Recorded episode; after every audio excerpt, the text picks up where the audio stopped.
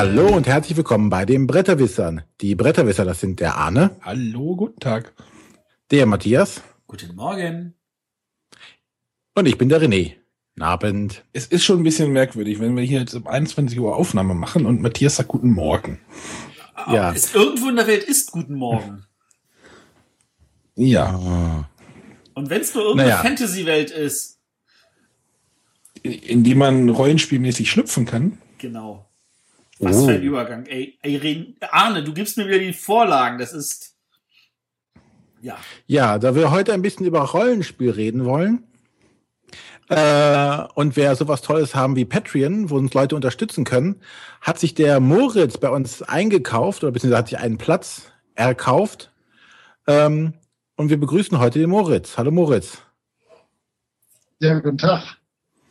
Ja, dann darfst du dich mal ganz kurz vorstellen, wer du bist, warum du hier bist. Das äh, könnte länger dauern, aber ich habe eben schon gesagt, ich bin einer von den Rollenspielern, die auch mal kürzer reden kann zur Not. Ich bin Moritz. Ich spiele seit einer Million Jahre Rollenspiele. Äh, ich habe euch einmal unterstützt bei Patreon, weil ich das eine gute Sache finde und denke, dass man die Bretterwisser ruhig unterstützen darf. Und zum anderen, weil ich einfach finde, dass ihr mal das Thema Rollenspiel aufs äh, Tapet bringen solltet. Ähm, außerdem kann ich so ein kleines bisschen Werbung für so einen Rollenspieltag machen, mit dem ich ein bisschen zu tun habe, aber ich denke, dazu kommen wir später. Ähm, wenn ihr wollt, erzähle ich auch noch ein bisschen was zu dem, was ich so im Bereich Rollenspiel äh, gemacht habe, verlagsseitig. Wenn jetzt keiner irgendwie nein, rein grätscht, kann ich Ähm, das mal nee. tun. Leg mal kurz los. Leg mal los. Es ja. grätscht, es grätscht keiner. Ich ähm, habe, wie gesagt, schon ganz lange Rollenspiele gespielt. Ich habe 1983, als die in Deutschland rauskamen, mit der roten D&D-Box begonnen zu spielen. Habe schon immer den Spielleiter gegeben, weil ich irgendwie der war, der immer irgendwie ein bisschen Taschengeld noch an der Seite hatte und sich dann noch die Sachen kaufen konnte. Ich habe direkt dann schon begonnen, so mit 10, 11 Jahren, meine eigenen Abenteuer zu schreiben. Das war immer mein Traum, so ein richtig echtes Dungeons and Dragons Abenteuer zu schreiben. Äh, Das ging so weit, dass ich die da wirklich ausformuliert habe und äh, meine Mutter gezwungen hat, mir das D&D-Logo abzumalen für das Cover und so. Ähm, dann habe ich eine Zeit lang nur ganz normal gespielt, wie jeder andere Mensch auch. Und dann äh, kam im Jahr 2005 die Oldschool Renaissance äh, in den USA auf, wo die ganz uralten D&D-Spiele auf einmal wieder in Form von Klonen ähm, verfügbar wurden und halt, dass jeder sich die gratis organisieren konnte. Da habe ich dann ein paar Sachen für äh, zwei amerikanische Verlage geschrieben, die dann halt in den USA rauskamen. Ähm, 2008 bin ich dann rübergesprungen äh, nach Deutschland und habe dann so langsam die ersten Sachen gemacht. Ich habe zum Beispiel Herr der Labyrinthe mit einem Team übersetzt. Das ist im Prinzip genau das D&D von 1983, was ich schon damals gespielt habe.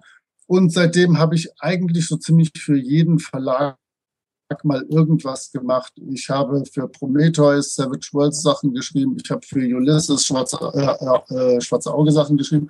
Ich habe für Uhrwerk, für ähm, Myranor Dinge gemacht, ähm, für Manticore, für Heidelberger Schlag mich tot. Für alle habe ich mal irgendwas gemacht. Ähm, und dann dachte ich halt, wenn ich so gut vernetzt bin, nutze ich das doch, um das Rollenspiel so ein bisschen anzuschieben. Das hört sich jetzt ein bisschen äh, fast arrogant an, aber ich dachte einfach, ich kann das tun. Ich kenne viele Leute, ich kenne viele Leute bei Verlagen und dann habe ich vor drei Jahren den gratis Rollenspieltag nach Deutschland geholt. Aber da reden wir, glaube ich, später drüber. Das erstmal so als kleine Selbstbeweihräucherung und Einschätzung für eure Hörer. Die, die kurze Einleitung. Bist du irgendwie mit Matthias verwandt oder so? Äh, ja, Du bist also maulvoll, wie du gerade gesagt hast. Ich verstehe. Vor allem hast du jetzt natürlich ganz, ganz viele Fachbegriffe genannt, die die 90 Prozent unserer Hörer wahrscheinlich nicht verstehen. Ähm, Ja. Wer sich zu den anderen 10 Prozent äh, zugehörig fühlt, herzlichen Glückwunsch. Das finden wir super. Ähm, aber wer, wie gesagt, die 90 Prozent, die jetzt sagen, was sind denn das alles für tolle Wörter, die habe ich alle noch nie gehört, ist gar kein Problem. Das klären wir dann nachher alles auf. Aber ich würde sagen, wir kommen erstmal zu unserer Spielerunde. Nein, vorher kommen wir noch zu der Kritik zu den letzten Folgen, die wir erhalten haben. Zu der berechtigten Kritik. Zur berechtigten Kritik. Hm. Ja, wir haben Kommentare gelesen, wir haben sie schmerzhaft hingenommen. Und äh, wir entschuldigen uns auch an dieser Stelle für die doch etwas durchwachsene Qualität der letzten Episoden, geloben aber Besserung und hoffen, dass wir das hinkriegen. Immer versprechen können wir es nicht, weil uns manchmal auch der Technikteufel einfach dazwischen haut, auf die wir dann nicht immer so einen großen Einfluss haben. Aber wir werden, aber wir nehmen die Sachen auf und werden zumindest sowas wie zu viel Klickgeräusch oder sonstiges, was im Hintergrund passieren kann, auf jeden Fall vermeiden. Aber manchmal, wie gesagt, die Technik schlägt uns dann trotzdem ein Schnippchen. Ja, gerade in der letzten Kindersendung, wo es uns, wo wir ein neues Auf, also wir, wir nehmen halt, versuchen jetzt gerade Aufnahmetools zu finden, die uns das Leben ein bisschen erleichtern und die Qualität erhöhen. Und das letzte hat uns äh, was halt auch, gemacht. was auch noch in der Beta-Phase sich befand. Und ich habe dann das, den, den Mix quasi rausgelassen aus der, aus der Software. Und äh, dort war dann die René-Spur irgendwie verschwunden und ich habe sie nicht gerettet gekriegt und muss dann halt irgendwie quasi wie, wie mit einem Kassettenrekorder so softwaremäßig das wieder retten irgendwie. Und ja. Aber sonst wäre die Folge gar nicht online gekommen und äh, ich habe sie heute auch noch mal gehört, die Kindersendung. So nach fünf Minuten gewöhnt man sich auch an die Blechdose und äh, ja. Ja. Aber ja, wir Gut. Besserung. Na, so viel dazu. Dann kommen wir jetzt zu unserer Spielerunde und da darf wie immer der Arne beginnen. Natürlich. Ähm, ja, ich möchte über das Spiel Celestia reden, ähm, was ich schon auf dem Spiel des Jahres, den er schon einmal gespielt hatte. Celestia ist ein Remake von einem Spiel, Cloud9 hieß das, ich weiß auch gar nicht, ob das irgendwie auf Deutsch rauskam. Äh, ist ja auch egal, ich sehe es jetzt einfach als neues Spiel an. In Celestia geht es darum, dass ihr ein Zeppelin-ähnliches Ding betretet. Also dieses ganze Spiel ist so ein bisschen wirklich sehr Fantasy-mäßig und sehr schön aufgemacht. Ähm, grafisch und auch spielmaterialmäßig, weil dieser Zeppelin schwebt halt so über diesem Spielfeld. Also stellt euch quasi so diesen Colt Express Zug als Zeppelin vor, und äh, mit dem bereist ihr äh, zehn Traumwelten oder die halt in aufsteigen oder ja, die in aufsteigender Reihenfolge auf den Spielplan gelegt werden, beginnt bei eins das geht dann bis hoch auf 25. Da steht da drauf, also eins zwei vier sechs neun und so weiter. Und ihr seid, sitzt ihr alle in diesem Zeppelin und einer von euch ist der Kapitän. Und der Kapitän äh, hat Handkarten auf der Hand, wo auch sonst, ähm, so wie ihr auch alle. Und äh, um, um auf das nächste Feld zu kommen, müsst ihr äh, eine bestimmte Anzahl von Würfeln würfeln und diese Würfel zeigen Symbole an. Das können halt Schwerter sein, Vögel, Blitze oder Wolken. Ihr werft die dann. Am Anfang sind es halt nur zwei Würfel und dann zeigen diese Würfel halt Symbole an. Es sind auch auf den Würfeln zwei leere Felder, das ist sehr gut. Und äh, wenn der Kapitän gewürfelt hat, entscheiden, sagen alle Spieler, ob sie mit dem Kapitän weiterreisen, also in der Hoffnung, auf das nächst lukrativere Feld zu kommen, oder ob sie lieber aussteigen und auf dem Feld verharren, wo sie denn da bleiben und dann eine von den Schatzkarten bekommen, die auf diesem Feld, die neben diesen Feldern liegen. Der Kapitän muss, nachdem das alle entschieden haben, muss der Kapitän äh, diese Würfel quasi abwehren. Also wenn dort ein Schwert liegt, dann muss er eine, eine seiner Karten spielen, die ein Schwert anzeigt. Jede Karte hat ein Symbol und er muss halt quasi, wenn ein Schwert dort liegt, ein Schwert hinlegen, wenn ein Rabe oder Vogel da liegt, eine Vogelkarte ablegen und wenn, wenn das gelingt, dann reist dieses Schiff auf das nächste Feld und der nächste Spieler wird der Kapitän.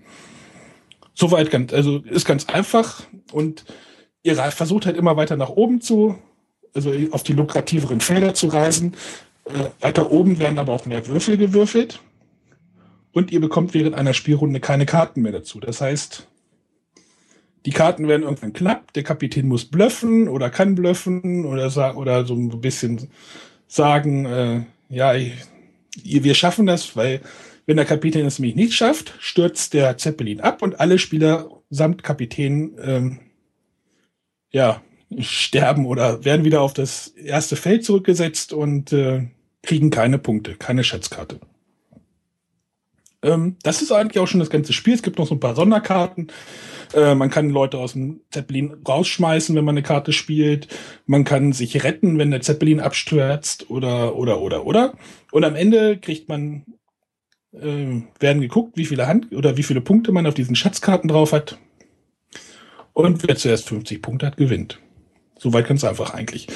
Äh, wunderschönes Spiel, wunderschöner Zeppelin, hat uns super viel Spaß gemacht. Ist halt wirklich ein sehr einfaches Push-Your-Luck-Game. Also, gibt's da einen deutschen Begriff für? Äh, bestimmt einen, den Sebastian kennt, aber mir fällt jetzt keiner ein. Ein, ein Drück dein Glück. Gelesen, das ist ein äh, Fordere dein Glück herausspiel. Ja, Also ich ähm, musste sehr kichern. es Schön übersetzt ist, aber völlig dämlich. Ja, also wie gesagt, die oberen Felder geben natürlich mehr, äh, geben, also diese Zahlen, die da drauf sind, äh, geben an, wie viel Wert diese Schätze, diese Schatzkarten haben können. Also wenn du auf dem 15er Feld absteigst, wirst, weißt du, dass du mindestens 15, min, 15er Schatz äh, einheimsen kannst. Aber bis man da oben ist auf diesem Feld, äh, wird das schon relativ schwer. Wenn alle abgestürzt sind, ziehen alle Spieler nur eine Karte wieder auf. Und ja, der nächste Kapitän ist der, der, der Verantwortliche. Äh, interessant ist es übrigens, man, man fragt halt drei um die Spieler, ob sie absteigen, weil du weißt ja genau, dass du in der nächsten Runde auch denn der Kapitän bist. Das heißt, du musst überlegen, als Kapitän darf man ja natürlich nicht abspringen. Das heißt, du musst denn, wenn du als nächster dran bist, wissen, dass du quasi in der nächsten Runde die Verantwortung hast und mit deinen Karten dann auch irgendwie versuchen auskommen, auszukommen und ja. Also dieses Spiel lebt auch schon von diesem Zeppelin und von diesem ganzen Blöffen, ob man es wohl schafft oder ja. Noch irgendwelche Fragen? Verlag, Autor, Grafiker. Äh, Verlag äh, Heidelberger und äh, Blam irgendwie, keine Ahnung. Heißt das Blam Verlag? Bl Blam. Äh, Blam. Autor ist Aaron Weißblum. Äh, Grafiker, weiß ich nicht, ein schöner, also hat schön gemalt. Ach, der sah schön aus, der Grafiker. ja, ich weiß nicht, ob der schön aussah. Also Aaron Weißblum ist bekannt, weil er ganz viele Spiele auch mit Alan Moon zusammen gemacht hat. Alan Moon ist bekannt für solche großen Hits wie äh, Airlines und äh, Elfenland. Also, ich habe jetzt hier andere zu, rausgekramt. Also, Autor Aaron Weißblum, Illustration Getuan Noir, Luftschiffmodell ist Philippe Christian und Grafik ist Le Mans et Petit. Also, es ist so französisch, französisch durch und durch, die Grafik, würde ich sagen. Ich glaube, darunter kann man sich ganz gut was vorstellen. Und ich hätte es nicht besser vorlesen können. Äh, zwei Punkte im, äh, in der Oberstufe Französisch. Hey, ich habe einen halben am Ende bekommen. Äh, ja, wie gesagt, äh, schönes Spiel und äh, ja, wir hatten viel Spaß dabei. Gut, dann darf jetzt unser Gast, der Moritz, sein Spiel vorstellen. Ja, bevor man mich weiter des Matthiastums bezichtigt, versuche ich das ein bisschen knapper zu halten. Äh, ich habe den ganzen Tag überlegt, was stelle ich für ein Spiel vor, war fürchterlich aufgeregt und habe mich dann für das Obskurste entschieden. Ich stehe zwar nicht auf Zombie-Spiele, aber Zombori ist einfach grandios. Und zwar, man erkennt es schon, hat irgendwas mit Zombies und irgendwas mit Memory zu tun. Das ist ein Memory-Spiel mit 60 Karten, ist beim Uhrwerk Verlag erschienen. Die kann man ruhig im Bereich Brettspiele ein bisschen pushen. Da sind sie sehr unglücklich, obwohl sie tolle Sachen am Start haben. Ähm, das ist von Fufu Frauenwahl illustriert. Wir alle hoffen, dass es ein Künstlername ist. Und ähm, das Spiel ist einmal als klassisches äh, Memory mit 30 Kartenpaaren zu spielen. Und dann gibt's aber auch drei äh, Varianten. Und zwar gibt's einmal Outbreak. Da geht es, äh, da kann man so lange Karten umdrehen, wie man äh, nur Zombies oder nur Menschen umdreht.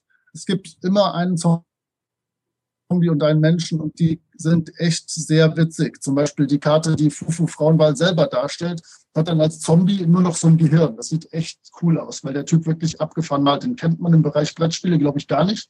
Aber im Bereich Rollenspiele und Comics äh, ist er schon mal immerhin semi bekannt. Dann gibt's den Survivor-Modus. Da muss man äh, Menschen suchen und die versuchen äh, am Leben zu halten, ohne dass man zwischendurch Zombies erwischt. Und dann gibt's den Exodus, denn irgendwann kommt das Militär, haut eine Atombombe in den ganzen Laden. Und bis dahin muss man möglichst viele Menschen äh, durch das äh, von Zombies äh, bevölkerte Terrain bringen. Und äh, da wird halt so wie so eine vierzügige Straße gelegt und da muss man halt versuchen, da Menschen von der einen zur anderen Seite zu finden. Alles ganz witzig. Vor allem der Exodus-Modus macht Spaß. Und das sieht einfach cool aus. Es ist obskur, es ist völlig wahnsinnig. Und äh, ich wundere mich, warum man sowas verlegt, aber gut, dass es jemand getan hat. Ja. Kann man sich ruhig einfach mal zulegen für ein paar Euro. René, kennst du das?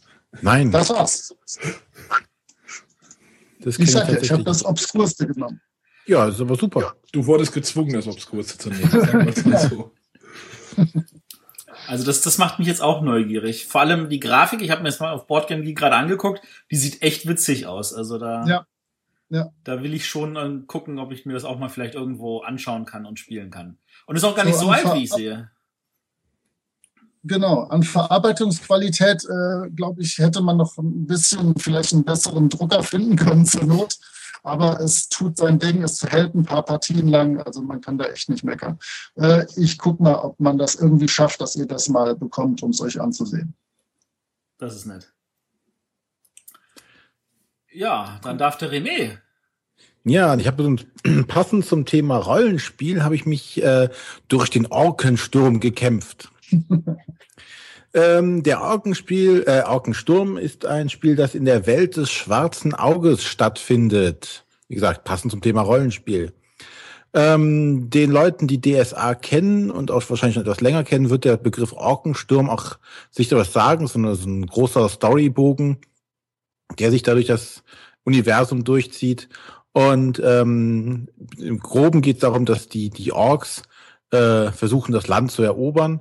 Und wir sind ähm, ja namenlose oder äh, namenlose im DSA-Bereich blöd zu sagen, aber äh, nicht benannte äh, reiche oder einflussreiche Leute in der Stadt äh, und versuchen unseren Einfluss auf die verschiedensten Bewohner der Stadt auszuweiten, um entweder für eine Seite oder für, es gibt zwei Seiten, äh, es gibt einmal die Seite des, des Usurpators, der den Thron übernehmen will und einmal für den Thronerben äh, entscheiden wollen und Ansehen gewinnen wollen, indem wir für die eine oder die andere Seite äh, ja kämpfen, ist an der Stelle nicht, nicht das Richtige.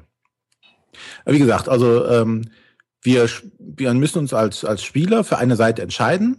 Ähm, das Spiel geht von drei bis zu acht, acht Leuten, glaube ich, acht ähm, und wie gesagt, wir müssen uns für eine Seite entscheiden. Und das dabei muss es versucht werden, äh, versucht, muss man versuchen, es ausgewogen zu machen. Also nachher müssen halt vier gegen vier oder vier gegen drei oder zwei gegen ein äh, auf einer Seitenverhältnissen sein. Das wird dann spielmechanisch noch ein bisschen ausgeglichen, damit es so ähnlich ist, als würden immer gleich viele Parteien auf einer Seite sein. Ähm, das Spiel endet, wenn eine von vier Leisten abgelaufen ist. Es gibt eine Leiste für die Armee der, der Menschen, eine Leiste für die Armee der Orks, eine Leiste für eine Schatzkammer und eine normale Zeitleiste, äh, wo der, der Brin, also der Prinz, zurück in die Stadt kommt.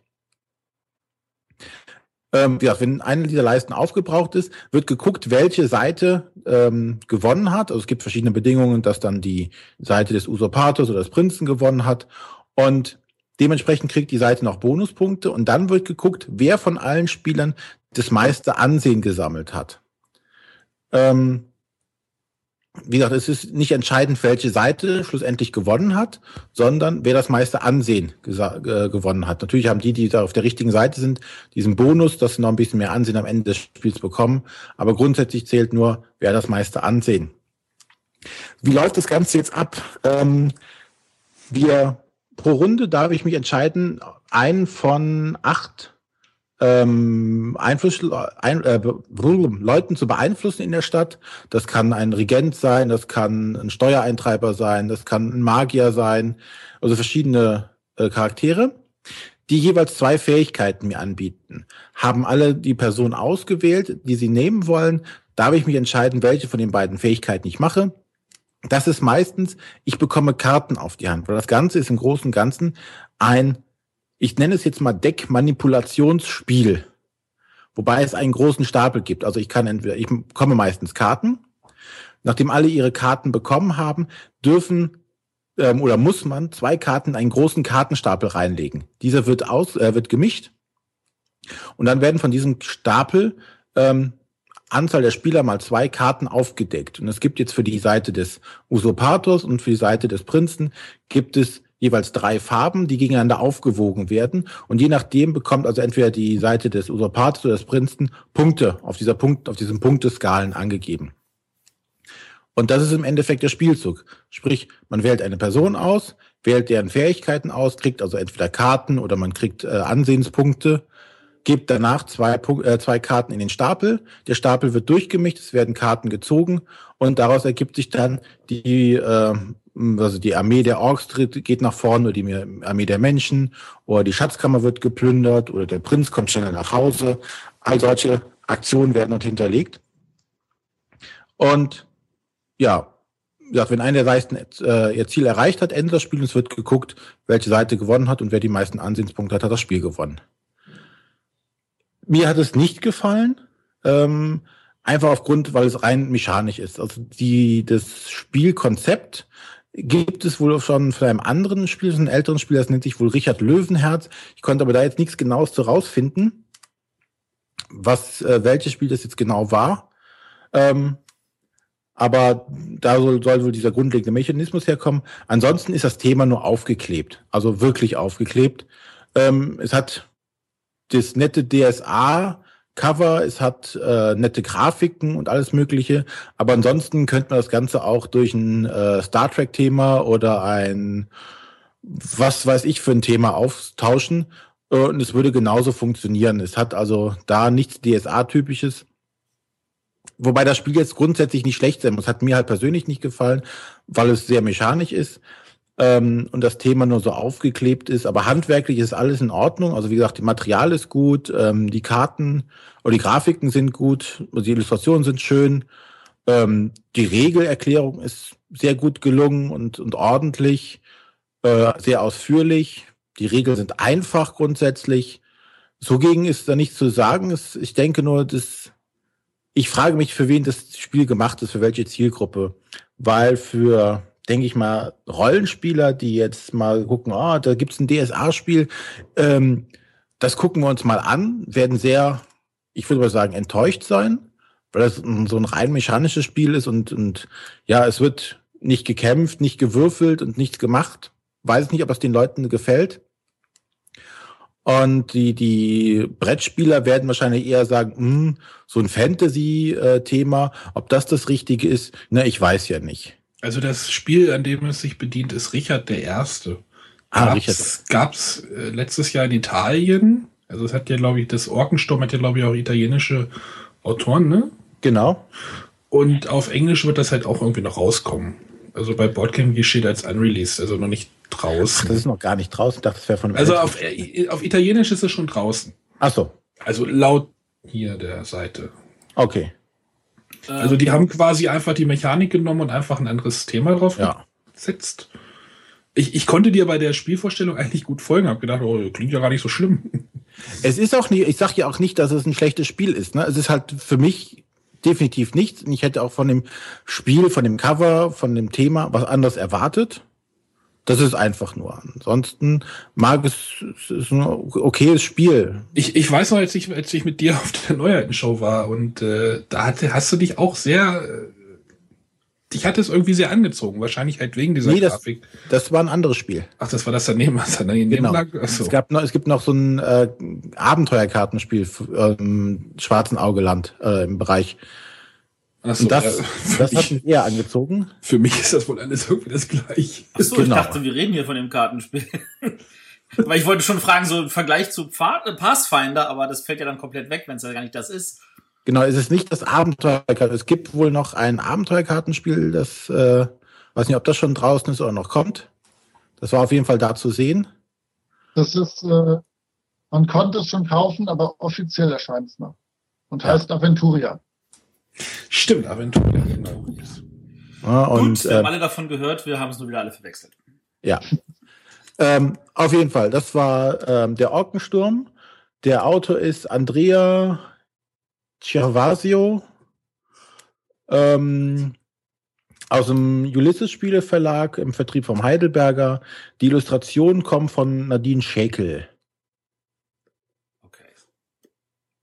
Dann darf jetzt der Matthias weitermachen. Bleiben im Fantasy. Äh, ja, also ähm, was ich vorstelle ist, äh, Portale oder wie es dann so später auf, auch am Ende jetzt heißt, die Portale von Molta. Ähm, das ist eigentlich ein schönes, einfaches Fantasy-Kartenspiel von Amigo. Äh, es geht darum, dass die Spieler äh, Portale vor sich ausliegen haben. Das sind äh, so Zettel, die sehen so, das sieht so aus wie Bücher, aufgeschlagene Bücher. Und äh, man versucht halt äh, einzelne Wesen äh, in diesen Portalen zu beschwören und äh, mit denen Siegpunkte zu generieren.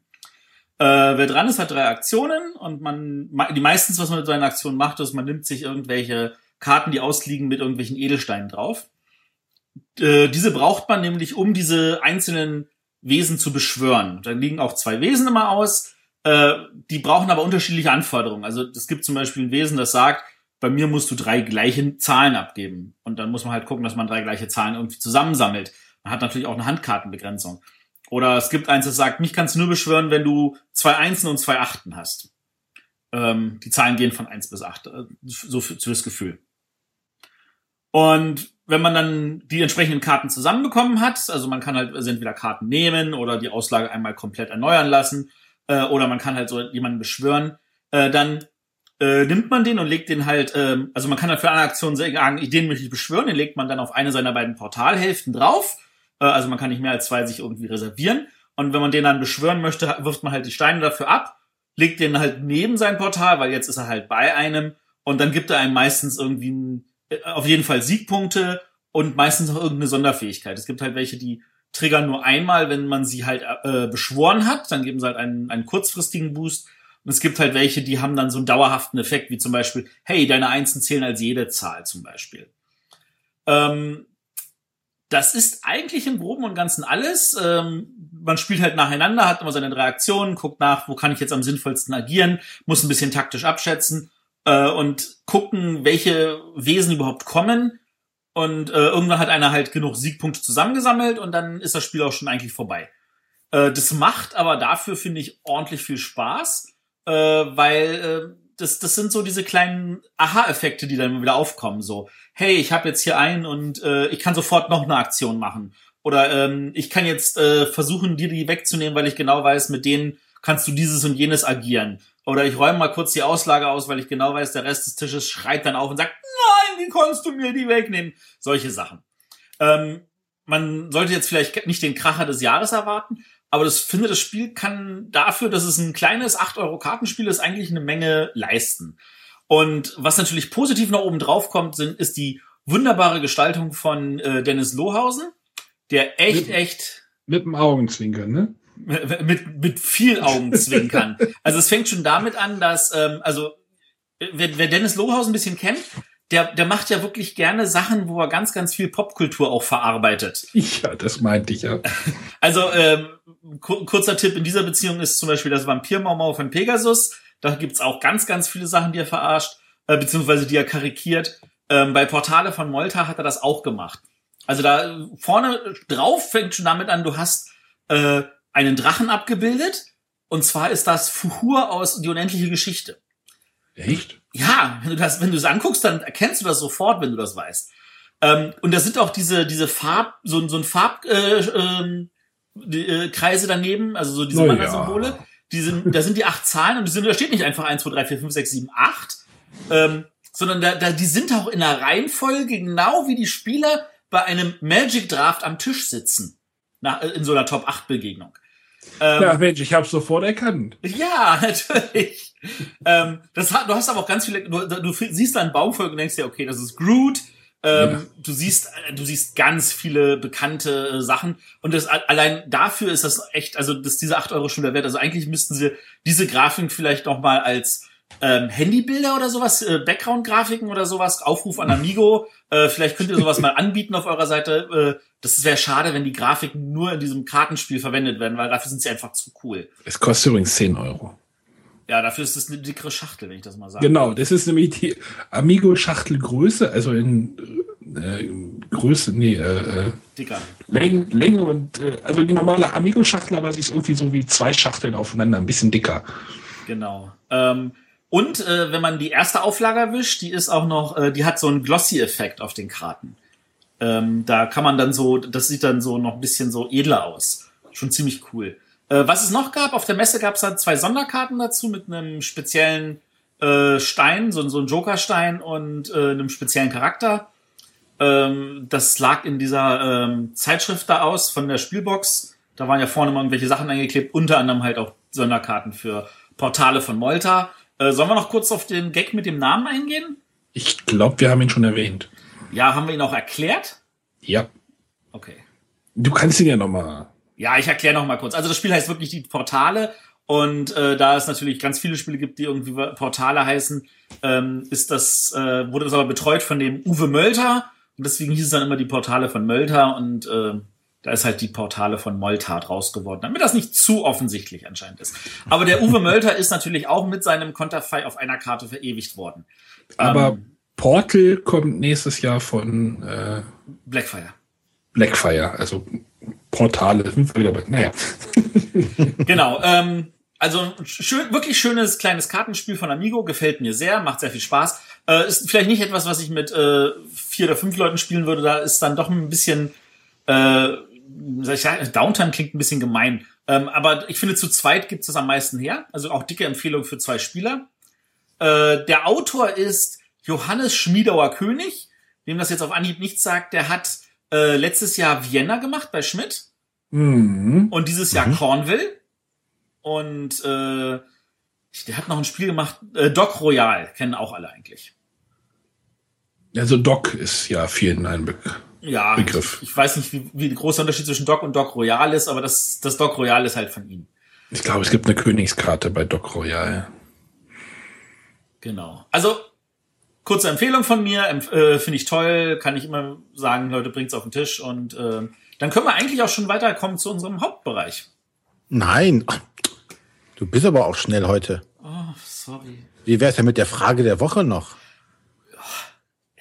Arne, was hast du denn da uns rausgesucht? Ja, ich wollte jetzt eine schöne Überleitung. Ich, äh, ich habe heute noch mal in unser in unserem großen Archiv gekramt äh, zu unserer Frage Fragerunde Sendung äh, dort hatten wir zwei Fragen, die relativ ähnlich waren. Einmal vom Christian, der, am Nachnamen versuche ich mich jetzt nicht, und am äh, Smooker, Schrägstrich Andreas, Schrägstrich Klickenabend, äh, Host, äh, Betreuer, wie auch immer. Und die beiden haben uns äh, gefragt, ob wir Rollenspiele spielen und wenn ja, welche. Also, und da kann ich sagen, ich spiele keine. Fertig, nächster. Ich habe früher ganz viel bevor ich, also ja, eigentlich vor dem Brettspielen, äh, aber dann war irgendwann die Zeit weg. Und da ging es dann zum Brettspielen über, die dann doch etwas weniger zeitintensiv sind. Es sei denn, man macht einen Podcast drüber, dann dreht das Ganze wieder um. Jetzt wieder Rollenspielen anfangen und hier aussteigen. Ja, nein, nein, nein. Äh, ja, also ich habe früher viel gespielt. Ähm, ich habe dann eine Weile lang weniger gespielt, dann habe ich wieder ganz viel gespielt, dann habe ich etwas weniger gespielt. Momentan spiele ich leider etwas weniger, weil unsere Rollenspielrunde ein bisschen darunter leidet, dass wir unseren regelmäßigen Termin nicht hinkriegen, weil der immer freitags ist. Ähm, und dann irgendwie solche Sachen sind wie Essen und dann hat der eine hier dieses und dann bin ich mal kurz äh, nach Halle gefahren für eine Theatervorstellung und dann haben wir mal so einen Podcast-Workshop äh, Geschichte. Also der, der fällt eigentlich zu oft aus, aber an sich äh, habe ich immer noch eine Rollenspielrunde. Und Moritz, kannst du was mit Rollenspielen anfangen? ja, äh, ich äh, bin auch wieder aufgewacht und spiele tatsächlich ab und zu mal Rollenspiele. Äh, und ich denke, im Laufe der nächsten äh, Punkte, die wir brutalst abarbeiten, kann ich da auch mehr zu sagen. Genau, dann kommen wir noch ein guter Zeitpunkt, um eure spektakulären Einleitungen und Überleitungen gerade jetzt heute zu Beginn zu loben. Das hätten die Jungs von Young in the 80s nicht besser hingekriegt. Alles gute Vorbereitung. Ja. Genau. Sitzen wochenlang und schreiben nur hier Überleitungen. ja, aber dann sind wir ja schon quasi beim Hauptthema. Und ähm, da hat der Matthias angefangen, mal letztes Mal aufzuschreiben, was wir alles so besprechen können. Und wie immer fängt er mit der Geschichte von irgendwas an. Wahrscheinlich hat der Matthias irgendein Buch im Regal, wo Eins. seit Anno Knips aufgeschrieben ist. Welche ich weiß jetzt gerade den Verlag nicht, aber der Moritz weiß es bestimmt. Es gibt ein wunderbares Buch über 40 Jahre Rollenspiel, wo wirklich jedes einzelne Beze äh, Jahrzehnt ausführlich beschrieben ist mit den ganzen Verlagen, was die da in diesem Jahrzehnt gemacht haben. Ähm, wobei halt die, der Inhalt eines Buches nicht auf das Jahrzehnt beschränkt ist, sondern immer sagt, dieser Verlag hat in dem Jahrzehnt angefangen und das hat er alles gemacht. Und das ist wunderbar. Das gibt's halt für die 70er, die 80er, die 90er und die Nuller. Und äh, das ist für mich auf jeden Fall eine Leseempfehlung. Und ich werde jetzt nicht den Inhalt dieser vier Bücher kurz zusammenfassen. Ähm, das, glaube ich, das schafft auch der Moritz nicht, oder? Nein, da bräuchte ich ein bisschen mehr Zeit. Ja. Aber vielleicht könnte der Moritz mal ganz kurz vielleicht zusammenfassen, für die Leute, die überhaupt keine Ahnung hatten, was ist ein Rollenspiel? Also jetzt nicht das Schweinische, sondern das Das Psychologische? Pen und Paper. Das Pädagogische für mich natürlich auch als Lehrer. ähm, das ist natürlich jetzt die Königsklasse. Ne? Äh, mal schnell mit zwei Sätzen erklären, was ist Rollenspiel, wie ist es entstanden und wie hat es sich entwickelt. Ähm, was ist Rollenspiel? Im Prinzip sind es Menschen, die mit Cola und Pizza um einen Tisch rumsetzen, sich äh, vorstellen, sie wären irgendjemand anders und als dieser irgendjemand anders äh, Geschichten, im Idealfall Abenteuer erleben. Ob das in einem Fantasy-Reich ist, in der Zukunft äh, oder in der Postapokalypse oder als Kuscheltiere im Kinderzimmer, das ist völlig wurscht. Es gibt halt die unterschiedlichsten Settings, die unterschiedlichsten Hintergründe. Äh, die Grundstruktur ist klassisch, dass es einen Spielleiter gibt, der die Welt kennt, der das Abenteuer kennt, eventuell sogar selber geschrieben hat oder sich irgendwo gekauft hat. Und äh, die anderen Mitspieler sind einfach einzelne Personen aus dieser Welt, die zusammen in dieser Welt dann agieren können. Das ist die Grundidee des Ganzen. Und äh, man braucht dazu kein Spielbrett oder so, wie, hier, wie man das ja hier bei den Bretterwissern sonst für gewöhnlich gewöhnt ist. Ähm, aber man kann auf einer Battlematch spielen, um beispielsweise Kampfsituationen besser darzustellen und Entfernungen und Raum besser abschätzen zu können. Aber sonst spielt man das rein mit Gedankenkraft, ein paar Papierblättern, Bleistift und vielen, vielen Würfeln im Idealfall. Da scheitert das irgendwie immer bei mir. An der. Gedankenkraft oder an den Würfeln? Nee, an der Gedankenkraft. Ich, ich, ich, Würfel brauch, könnte ich dir schenken. ich, ich brauche da irgendwie immer so, äh, also ihr habt ja schon gehört, ich habe da irgendwie nicht so einen Bezug zu dieser ganzen Geschichte. Ich hatte mal, als ich noch in Hannover wohnte, gab es so eine Gruppe, die haben sich auch immer regelmäßig zu irgendwelchen Treffen getroffen und äh, ich fand das immer faszinierend, aber ich habe da irgendwie keinen Zugang gefunden. Ja, aber dann kommen wir doch mal zur Geschichte. Wo können wir denn da anfangen überhaupt? In- Matthias. Das geht an Matthias, oder? Hoffe ich. Ja, An, den- am besten fängt man in den 70ern an, äh, bei äh, Gary Gygax und äh, seinen ähm, Tabletops. Ich glaube, das hat man in der Tabletop-Folge auch mal so angeschnitten, ähm, dass da halt also äh, der überging von äh, großen Armeeeinheiten zu kleineren Armeeeinheiten zu einzelnen äh, Einheiten von, im Sinne von einzelnen Personen zu, hey, lasst uns doch die Figuren weglassen und lasst uns einfach nur noch reden. Äh, der kam Dungeons and Dragons gilt als das erste Rollenspiel in der Richtung. Das kam, glaube ich, 73 auf den Markt. Moritz darf mich verbessern, wenn immer ich äh, Ja, das, das streiten, Vier- streiten sich die Geister. Anfang 74 war es vermutlich, manche sagen Ende 73, aber ich denke 74 hat sich auch als mein Geburtsjahr da ganz gut äh, eingebürgert. Ja, 73 ist mein Geburtsjahr, deswegen, also Ähm, gibt's, Nee, da die, war da war es nicht. die, dieses Buch, dieses Buch Drachenväter, äh, ist das, ist das da die Geschichte, die da irgendwie. Das ist nicht das, was der Matthias meint, aber das ist auch sehr schön. und das ist Ich auch hatte- auf Das äh, Ich hatte auf meinem Kindle irgendwie meine Leseprobe davon. Das fand ich sehr äh, schon spannend, aber Das, das, das ist auch ein schönes, ein schönes Ding. Das ist im Rahmen von einem Crowdfunding entstanden. Äh, ich habe das natürlich auch mitgemacht, aber ich hätte da ein bisschen aktuellere Dinge und ein bisschen deutschere Dinge oder deutschsprachige gerne gehabt oder erwartet. So war es im Prinzip auch sehr viel, was man aus dem, was der Matthias schon gesagt hat, schon kannte und schon viel präziser und besser formuliert kannte. ja, Aber aber, aber die, viele äh, tolle Bilder. Die, die, die Wurzeln liegen aber schon im äh, angloamerikanischen Bereich. Oder, Ja, ja, absolut. oder gab es da in Deutschland auch irgendwie eine Szene, die hat- oder die hat sich wahrscheinlich erst später ge, äh, ähm, entwickelt, oder? Äh, ja, wenn ich gerade antworten kann oder soll. Äh, in Deutschland kam Dungeons and Dragons dann erst 1983, kurz vor Weihnachten raus. Ähm, es gab davor schon mal so um Midgard, Magira gab es ein paar völlig wahnsinnige Deutsche und Schweizer und Österreicher, die das gespielt haben. Ähm, dann gab es noch Tunnels and Trolls, das dann auf Deutsch Schwerter und Dämonen hieß. Aber ansonsten hingen, hängen, hängen, hungen, hingen, hangen äh, wir Deutschen da gute zehn Jahre hinterher auf jeden Fall, ja. Ähm, aber dann sollte man vielleicht auch erwähnen, dass äh, also jetzt war es war jetzt nicht das erste, aber das war dann doch auch relativ früh und das eines der größten. Äh, ich glaube, es ist auch immer noch eines der größten äh, Rollenspiele in Deutschland. Das Schwarze Auge. Ähm, ich habe damals auch die Erstauflage, die Schmidt rausgebracht hat äh, die das halt versucht haben zu sagen, hey, das ist ein großer Trend, lasst uns mal damit in den Massenmarkt gehen.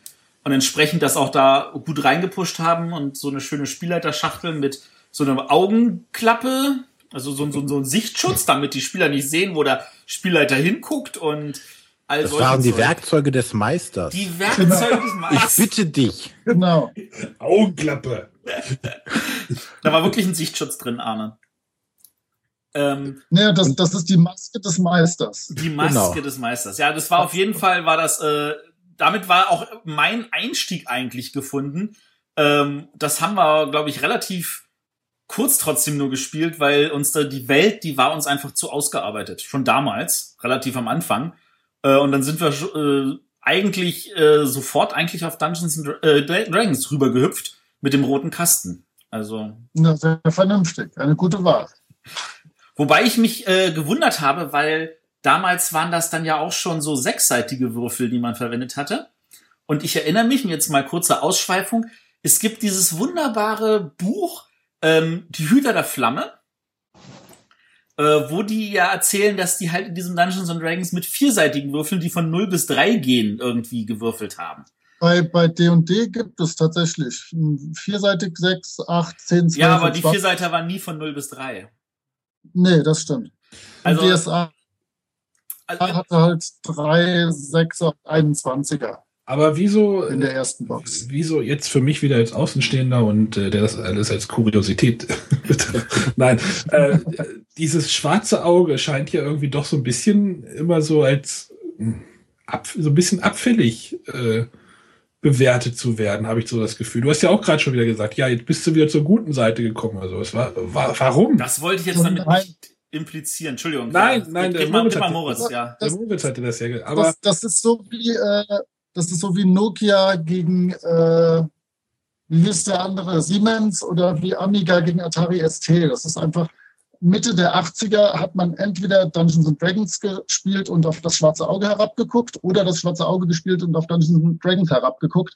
Das äh, gehörte so dazu. Also das war so eine, so eine Hassliebe. Ach so, also so, so Fanboy-Tum ist das ja. Genau. Oder wie ich das gemacht habe, ich habe DSA gespielt und neidlich auf Dungeons and Dragons geguckt. Weil bei mir war es halt so, dass ich ähm, ich bin im Endeffekt über ein Brettspiel zum Rollenspiel gekommen, nämlich um das schon letztes Mal angesprochene Hero Quest, was ja damals unter uns dann als Kitties der absolute Burner war mit äh, Skeletten und äh, Barbaren und Schwertern und juiuiui. Und äh, dann gesagt ich, habe ihm Kumpel gezeigt, hier, hier, guck mal, da kannst du gegen Untote kämpfen und, und Orks und ist voll toll. Und dann sagte er, ja, aber das kenne ich noch viel toller, da gibt's auch äh, ein Rollenspiel. Und das war dann die, die Einfuhr in, in das schwarze Auge, in, in das Rollenspiel an sich, wo auch dann viele Jahre drin verhangen sind. Bis wir keine Lust auf Fantasy Und, mehr hatten. Wenn ihr wollt, kann ich gerade noch mit dreieinhalb Sätzen so ein bisschen äh, die, die Unterschiede, vor allem die unterschiedliche Entwicklung äh, erwähnen. Ja, Dungeons and Dragons und das Schwarze Auge war so Mitte der 80er wirklich relativ austauschbar von den Regeln her, auch von der Komplexität der Regeln her. Aber Dungeons and Dragons hatte halt damals schon viel mehr Bling Bling, viel mehr Monster, viel mehr Schätze, viel mehr Charaktermöglichkeiten, also viel mehr Möglichkeiten, verschiedene Figuren zu spielen. Und ähm, das Schwarze Auge entwickelte sich dann so in den 80ern und 90ern mehr hin zum Erzählen einer Geschichte. Dungeons and Dragons hat tatsächlich mehr Augenmerk drauf gelegt, äh, coolere Sachen zu erleben und möglichst spektakuläre Abenteuer zu erleben. Und das Schwarze Auge äh, da wird einfach viel erzählt. Man legt großen Wert auf einen, seinen Charakter perfekt darzustellen, perfekt auszuarbeiten. Und ähm, ja, da, deswegen ist auch so eine Sache, warum ich immer auf das schwarze Auge herabgucken muss, einfach historisch gesehen, weil dann spätestens in den 90ern hatten die Erzählrollenspiele auch mit Vampire und sowas, hatten total die Oberhand gewonnen und wir simplen Kerkerschnetzler und äh, was weiß ich, was wir von Dungeons Dragons noch so getrieben haben, auf uns wurde herabgeguckt. Deswegen äh, muss man das halt zurückgeben. Das tut man so.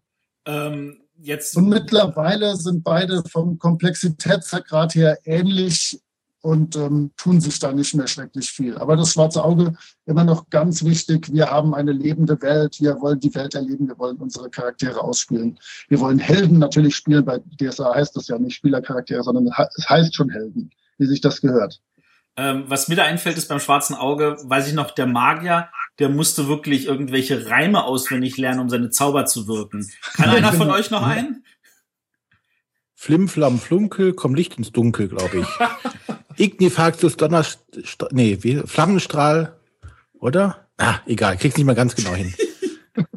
aber es ist traurig, sowas kann man sich merken, ne? So ein Schrott merkt man sich, aber dann durchs Abi fallen, ne? Immer noch besser als Werbesprüche zu können, oder? Flink, aber, Funke, bring mir eine neue Gardine herbei oder sowas. Funktioniert doch auch. Das reimt sich nur nicht. Ja, da gab's ja auch immer so, ähm, also wir haben das, wir haben das nie gespielt, dass man sich das wirklich merken musste und wenn man dann den diesen Reim nicht konnte, konnte man den Zauberspruch nicht sprechen.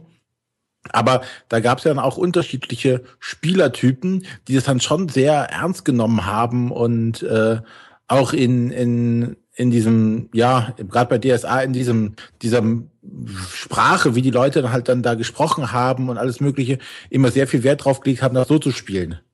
Und äh, so verrückt waren wir Gott sei Dank nie. Ich habe da eine, eine klassische Sache immer im Kopf. Ich habe mit dem Chris telefoniert vor ein paar Jahren vor der Dreieckkon. Der war damals DSA-Redakteur und musste dann in dieser Funktion auch Abenteuer auf der äh, Con leiten. Und ich hatte ein kleines Abenteuer für mein System geschrieben und habe dem das erzählt. Und wir haben dann über unsere Sachen, die wir vorbereitet äh, haben, gesprochen. Und dann hat er gesagt, boah, cool, das kann ich mir das von dir klauen, kann ich mir da ein paar Ideen klauen. Wie lange hast du das denn geplant für dein Abenteuer? Ich meinte, ja, insgesamt denke ich mit Regel erklären und so werde ich zwei Stunden spielen. Meinte, Scheiße, da bin ich noch nicht aus der Kneipe raus mit meinem, weil der DSA-Spieler sehr gerne alle Dinge genau ausspielt und auch, äh, wenn er nur einen Streitkolben kaufen will, das mit dem Händler dann äh, in einem herrlichen, äh, selbstgebauten Altmittel- und Späthochdeutsch äh, dann zu, äh, zu Wege bringt. Also auch das jetzt immer von mir sehr pointiert vielleicht und auf den Punkt fies aber DSA ist schon einfach ein System, womit man wirklich äh, vor allem spielen kann. Da geht es darum, die, die Person ein bisschen genauer darzustellen. Das ist das Wichtigste. Ähm, nun, äh, nun haben wir jetzt sie bei den Großen, aber es gibt ja noch ein paar andere große, die wir, äh, die du kurz schon angeschnitten hattest, also sowas wie Vampire, was ja nun äh, auch, jetzt kann ich jetzt mal so als, als Revolution damals in den 90ern betrachten. Ja ähm, was äh, interessanterweise waren die ja neulich wieder in den Nachrichten, äh, die, die White Wolf äh, musste ja seinen Vampire irgendwann verkaufen und das wurde jetzt gerade wieder weiterverkauft an irgendeinen anderen Computerspielhersteller. Ähm, aber Vampire hat ja sehr davon gelebt, dass es wirklich eine weltübergreifende Geschichte ist, an der irgendwie alle das Gefühl hatten mitzuwirken und am Ende kam es dann zu einer großen Apokalypse und das System starb eigentlich darunter. Ähm, so, das darf eigentlich nicht so in den Kopf kommen, sowas zu, äh, einfallen zu lassen. Aber ähm, Vampire war halt cool, weil man war halt ein Vampir. Und das war aber auch gleichzeitig diese Welt, in der man auch andere Charaktere spielen konnte. Da gab es dann auch noch die Werwölfe und die Changeling, wie wollen man die auch immer übersetzen soll. Und dann gab es natürlich die Magier, das war so, so ja, das Mages fand ich am coolsten, obwohl das heutzutage eher so was wirkt wie Harry Potter für Erwachsene. ähm, ähm, aber es gab natürlich auch diese andere Richtung, äh, und da haben wir jetzt, sind wir jetzt wieder bei der Würfelfraktion, dieses Shadowrun, ähm, wo ich mir extra Würfel gekauft habe mit einer Kantenlänge von 6 Millimetern, damit ich diese 50 Würfel oder so, die ich gleichzeitig würfeln muss, auch alle in die Hand bekomme. Wie bitte? Ja, aber Shadowrun war auch unser nächster Schritt damals von, von DSA weg, als wir keine Lust mehr hatten, bei einem Kampf gefühlt eine halbe Stunde zu würfeln, bis dann der erste einen Schadenspunkt hatte haben uns auch gedacht, nee, jetzt wollen wir mal was anderes spielen, äh, wo es mehr knallt und wollten halt aus dem Fantasy-Bereich verlassen. Und ähm, da die Auswahl eben gerade im deutschsprachigen Bereich dann auch sehr, sehr mau war, haben wir uns damals dann auch für Shadowrun entschieden. Wir hatten dann zur Wahl das Science-Fiction-Spiel Traveler oder halt Shadowrun. Und Shadowrun spielt ja in dieser, ja, Nahzeit, also ich, mittlerweile haben sie es bald eingeholt äh, und mischt ja dieses Cyberpunk und äh, Fantasy-Thema ein bisschen. Ja, und war halt mit Waffen. Da konnte man Bum Bum machen. Das fanden wir damals als Pubertierende sehr cool. Also ich muss dazu sagen, bei unserer Seite aus, das war nicht die Waffen, die ich cool fand, sondern das war dieses, man sitzt am Computer, man hackt sich in Systeme, man läuft durch die Matrix, äh, man versucht irgendwas zu klauen. Äh, es war leider systemtechnisch nicht sonderlich toll umgesetzt, weil wenn jemand in der Matrix war, saß der Rest am Tisch und hat sich gelangweilt und Däumchen gedreht. Ich wollte äh, gerade sagen, das hat doch keiner gemacht, die Matrix-Runs tatsächlich. Ja, das war, nee, das hat man wirklich nicht gemacht. Äh, für mich war bei Shadowrun das Problem, dann gab es halt trotzdem noch Magie, weil es war ja Fantasy-Cyberpunk. Aber da hat der Moritz bestimmt auch noch ganz tolle Geschichten zu Shadowrun, oder? Super. Äh, ja, die hat, glaube ich, jeder. Also, weil es gab ja tatsächlich so Anfang der 90er gab es fünf, sechs Sachen, die man halbwegs gesellschaftlich anerkannt spielen konnte. Und äh, ich, ich weiß halt von Shadowrun nur noch, das war immer so, wir haben immer äh, mit unserer Gruppe von Abenteurern, die bei Shadowrun Runner heißen, überraschenderweise, ähm, haben wir irgendwo äh, einen Megakonzern äh, attackiert, um da irgendwelche Informationen zu holen oder jemanden zu befreien. Dann äh, haben die uns erwischt. Wir sind gerade so entkommen, ins Flugzeug gesprungen und auf den nächsten Kontinent geflogen. Und dann war halt nach sechs Kontinenten irgendwann Schluss. Und äh, wir wurden überall gesucht. Ähm, also Shadowrun ist auch so ein klassisches Spiel, wo so richtige Erfolgserlebnisse hat man da nie. Aber es macht Spaß. Aber was ist, denn, was ist denn mit dieser Szene los irgendwie, wenn du sagst, äh, das kann man, wie hast du es gerade genannt, äh, anerkannt spielen?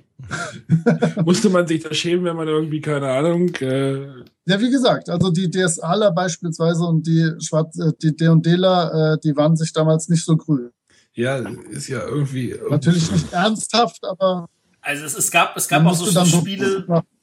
ich weiß, äh, Merp war so eins, dass das, das, äh, die, die, die Mittelerde-Fassung von Rule Master Mhm. Und äh, Rule Master, also es ist eigentlich dieses Roll Master, aber wir haben es alle Rule Master genannt, weil es war ohne Ende Regeln und vor allem es war ohne Ende Tabellen. Also manche nannten es auch Chart Master. Du hattest eine gesamte DIN A4-Seite nur für eine Waffe. Also kannst dir vorstellen, wie dick das Buch war, damit da mehrere Waffen drin waren und natürlich alles Mögliche. Und ich glaube, es war auch das Rollenspielsystem, wo du bei der Charakterverschaffung sterben kannst und dafür sogar noch Erfahrungspunkte bekommst. Das war, das war Traveler. Das war Traveler, ah, okay. Bei, bei Traveler konntest du sterben. Da konntest du so viele Dienstzeiten äh, belegen bei der Charaktererschaffung, wie du Bock hattest, und irgendwann warst du halt dann tot, wenn es dumm lief. Aber ja, Rollmaster war super. Da gab es äh, dann vor allem die Patzer-Tabellen sind großartig. Woran man alles sterben kann, wenn man mit seinem Schwert einfach mal so eine Treppe hochgeht, das sollte man gar nicht meinen.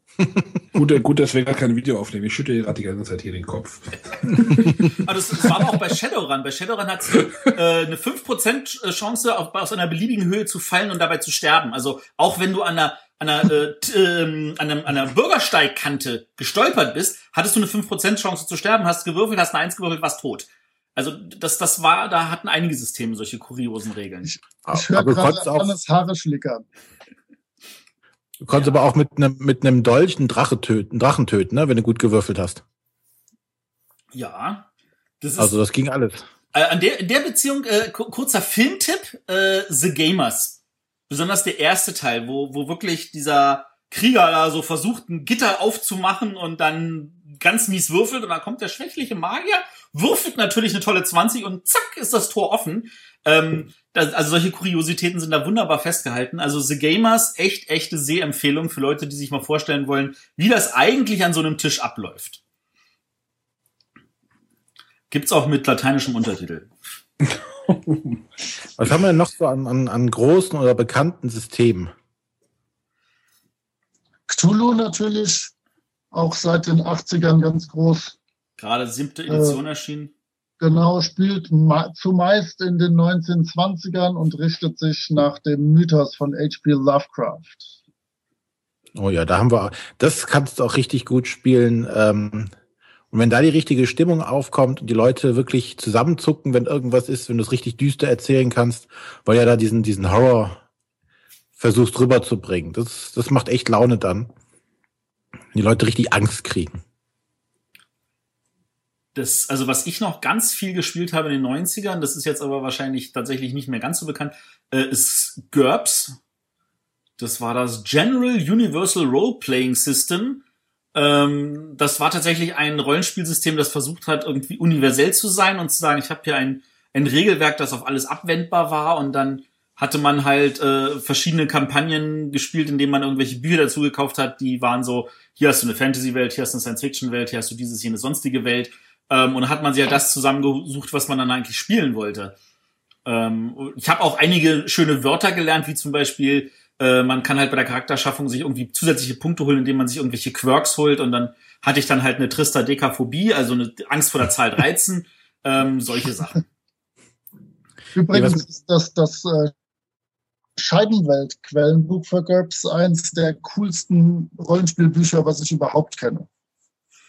Ja, das, das kann ich bestätigen. Das habe ich auch noch hier rumliegen. Direkt neben meinem Prisoner-Quellenbuch äh, und meinem, äh, die hatten auch, glaube ich, noch so, so ein richtig zwei gute Illuminati-Quellenbücher. Stimmt, äh, die waren gut, ja. Also die haben sich, die haben, die waren sich nicht zu so schade, wirklich die merkwürdigsten Dinge zu machen, weil die Leute zum Tod einfach gesagt haben, ist mir egal, ich will das Quellenbuch haben, selbst wenn ich es nie im Leben spielen will. ich glaube, das ist auch so überhaupt eine große, große Sache bei, bei Rollenspielern, die kaufen sich auch ohne Ende Bücher, wo sie, also ich meine, meiste Brettspieler sind ja schon überfordert, wenn die Anleitung länger ist als eine Seite. Und mit einer Seite meinen wir eine DIN A6-Seite und nicht eine DIN A4-Seite.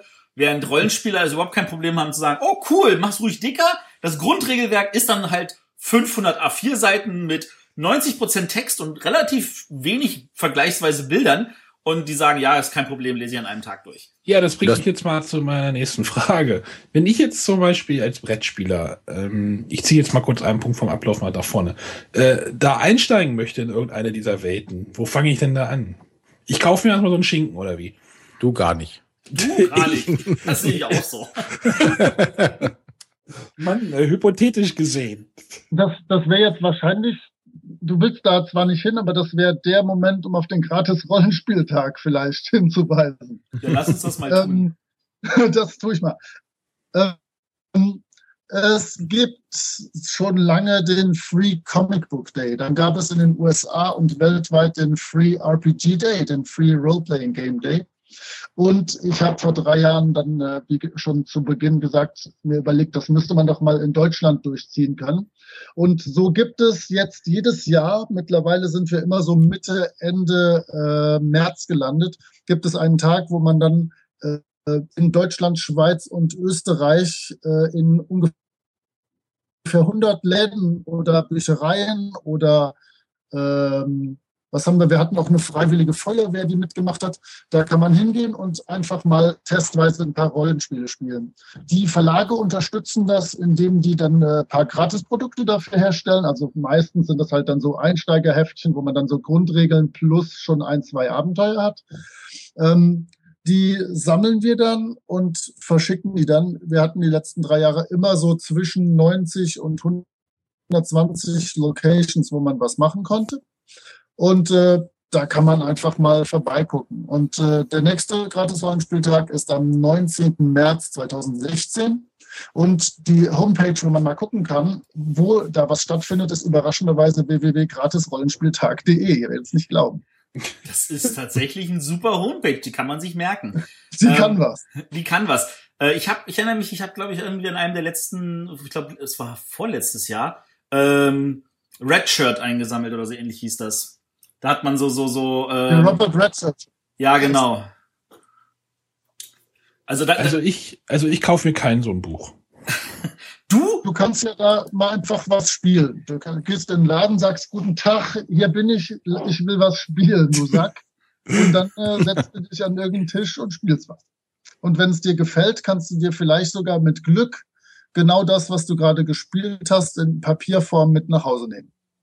Gratis für Umme, um zu gucken, ob dir das Spaß macht. Dann hatte ich ja quasi ein gratis Rollenspiel, was?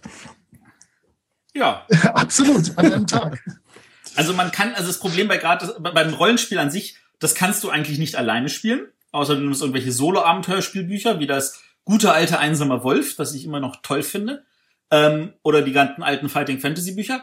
Äh, das kann man nicht wirklich sinnvoll zu zweit spielen, obwohl das schon eher möglich ist, sondern du brauchst eigentlich eine Gruppe von Minimum, sage ich jetzt mal, drei, besser vier bis sechs Leuten. Und weil einer ist dann wirklich der Spielleiter, der kennt das Abenteuer, das ist so das, was so normalerweise man alleine vom Computer sitzt, dass der Computer übernimmt. Äh, und der ganze Rest, äh, der sind halt die, sind halt die Helden, die dann wirklich mit dem interagieren müssen. Und äh, deswegen, das, das, das wäre ein Hobby, wo du Arne dann tatsächlich also aus deinem Haus ausbrechen müsstest und tatsächlich dich mit wildfremden Leuten treffen müsstest und mit ja. denen spielen müsstest. Das ist schon ein Problem. Aber du kannst Rollenspiel ohne Ende spielen, ohne auch nur jemanden einen Cent dafür auszugeben, indem du einfach immer nur irgendwo hingehst, wo andere Leute spielen und sagen, dann setz dich dazu und spielst einfach mit. Und äh, mittlerweile geht ja wirklich der Trend dazu, auch die Rollenspielsysteme, also die Regeln gratis als PDF mit anzubieten. Ähm, also da können wir bestimmt in die Shownotes unten 10, 20 für euch reinhauen. Die sammle ich gerne. Ja, und es ist auch mittlerweile so, wir hatten das ja letzt, nach, bei der Essen-Show Show angesprochen, dass jetzt gerade die, die Basisregelwerke, jetzt bei, bei Pegasus war das ja so, echt so, so im Spottpreis angeboten werden. Das war damals Shadowrun und jetzt ja. das Toulouse, wo du, wo du früher, weiß ich nicht, das Fünffache bezahlt hast, ähm, hauen die jetzt für einen relativ fairen Preis dann raus. Schön mit Ledereinband und wie gesagt, ganz vielen Seiten, alles Vollfarbe und ohne Ende Arbeitsaufwand und dann kostet es nur 20 Euro. Und das Gemeine dabei ist, wir damals kannten dann alle Regeln nachher auswendig. Wie gesagt, irgend so, so, so ein Blödsinn merkt man sich dann, aber den wichtigen Scheiß, den vergisst man dann wieder. ja, und dann gab's natürlich immer die, die, die Rules-Lawyer am Tisch, die dann gesagt haben, hier, aber das ist so und so und dann manche, meistens auch besser wussten als der Spielleiter und all diese Sachen. Oder die Power Gamer. Ähm, genau, in dem Zusammenhang natürlich für Leute, die dann auch so ein bisschen sich, wie gesagt, noch weiter, werden wir auch noch einen Link dazu packen. Knights of the Dinner Table ist ein wunderbarer Comic dazu, ähm, der das auch wirklich äh, sehr gut karikiert. Man hat halt den Spielleiter, der da versucht, irgendwas rüberzubringen und die ganze Zeit frustriert ist über seine Gruppe. Du hast dann den, den Power Gamer, der sagt, oh, ich möchte natürlich das plus zwei, äh, plus zwölf äh, Schwert des Zerschlagen sonst irgendwie haben. Du hast den Typen, der sagt, äh, ich äh, halte alle für irgendwie die Bösen und äh, versuche die heimlich zu ermeucheln. Du hast dann den, den Rules Lawyer, der versucht äh, immer die, die Regeln so auszulegen, dass sie äh, für die Gruppe gut sind. Äh, und dann hast du natürlich noch die Dame am Tisch, die versucht einfach nur gutes Rollenspiel zu machen. Äh, und natürlich dann immer irgendwie gegen den Rest der Gruppe scheitert. Und die berühmteste Geschichte ist die, wo sie äh, ein, ein, auf einen Gazebo treffen und sagen, den greifen wir sofort an, ohne zu wissen anscheinend, was ein Gazebo ist. Weil ich wollte gerade sagen, was ist. ein Gazebo ist ein Pavillon. Ah, ja. Genau. Okay. Ja. Das ist, also solche Sachen gibt's also äh, als kleine Leseempfehlung Knights of the Dinner Table, ähm, das kennt der Moritz bestimmt auch sehr gut. Natürlich.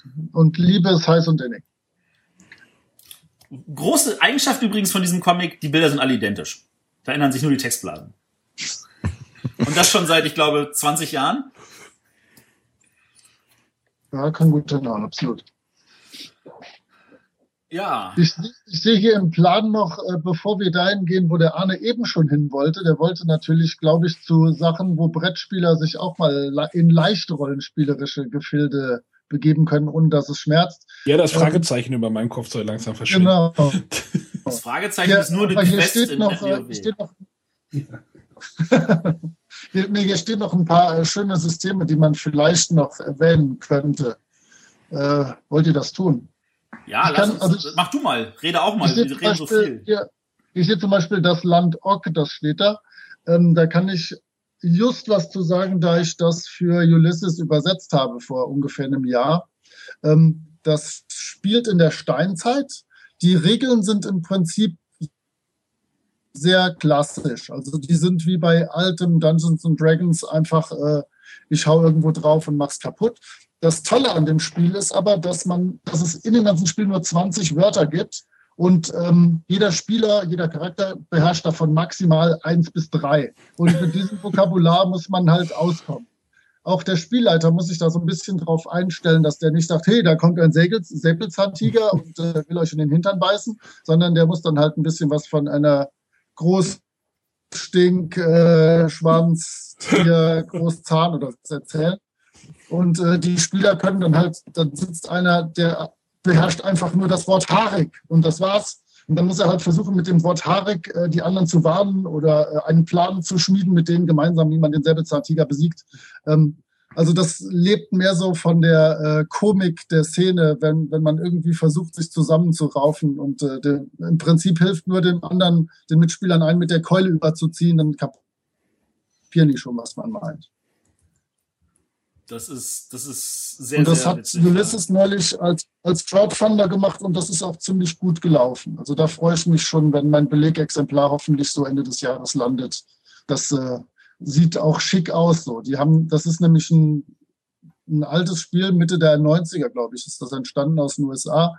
Aber der Chef von Ulysses ist großer Fan davon und äh, hat das jetzt ordentlich gepimpt. Also das sieht jetzt auch noch cool aus dazu, dass es total wahnsinnig ist. ja. Also, also witzig, was ich noch witzig finde, was ich erwähnenswert finde, ist Paranoia. Das lief auch neulich über Kickstarter in der neuen Version.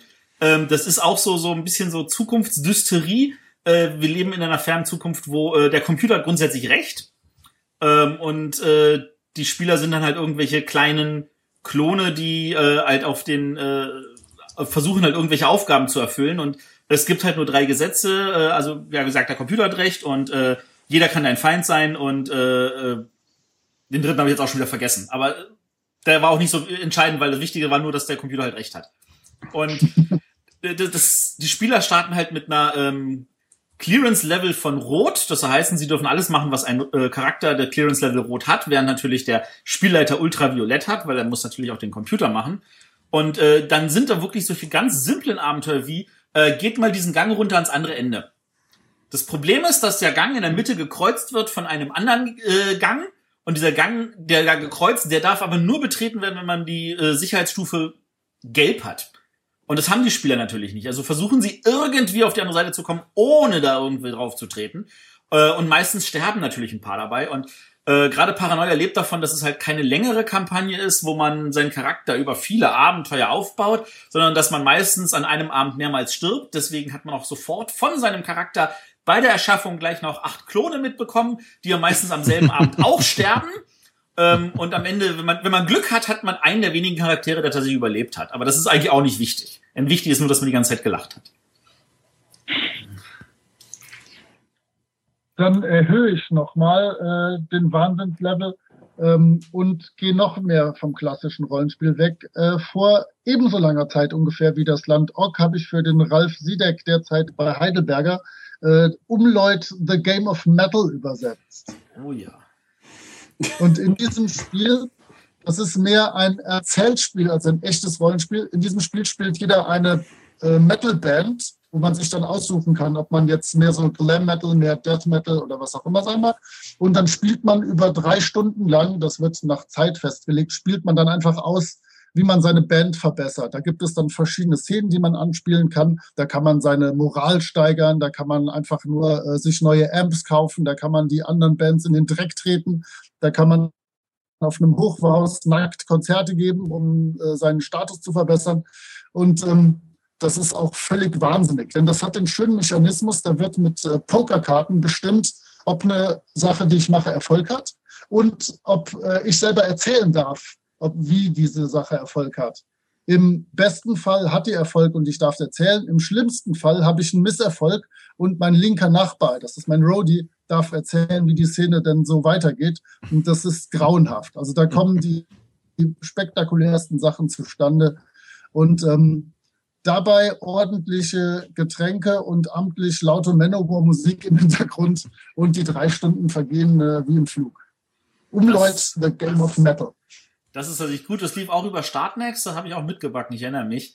Ähm, das Und ist natürlich. bitte nicht, wann es rauskommt.